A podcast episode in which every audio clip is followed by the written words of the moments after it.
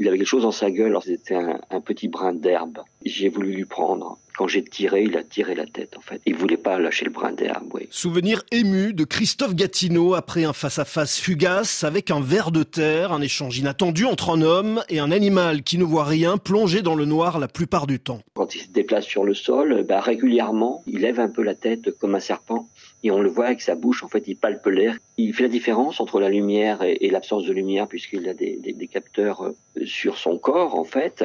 Si on fait pas de bruit, il suffit de passer la main à 20 cm au-dessus de lui, il lui coupait un moment la lumière et immédiatement il se fige. Christophe Gatineau, agronome, devenu écrivain, a publié plusieurs éloges du ver de terre parce que le lombric a un grand rôle écologique. De par leur galerie, en fin de compte, ils vont permettre à l'eau de mieux circuler à l'intérieur du sol, l'eau et l'air. Et euh, comme les humains ou les animaux en règle générale, ils font euh, pipi et caca. Leurs urines, en fait, sont directement assimilables par les plantes et leurs fesses permettent de stocker du carbone, c'est-à-dire de ralentir le cycle du carbone et en même temps c'est un engrais euh, sur le long terme. Ces ingénieurs souterrains sont ainsi responsables de 6,5% de la production mondiale de céréales, l'équivalent de la Russie.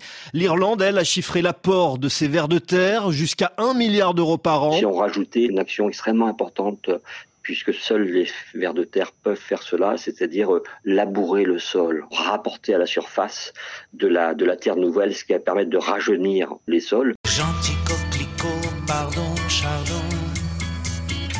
et le noble ver de terre. Pardon.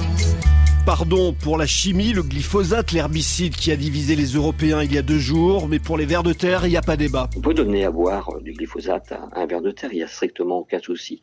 Le seul souci, en fait, c'est sur le temps long. Pourquoi? Parce que ça contrarie son développement, puis ça contrarie un peu sa reproduction. Alors qu'un ver de terre fertile, c'est aussi une terre fertile. On passe à la question. Dites-lui que je pense à elle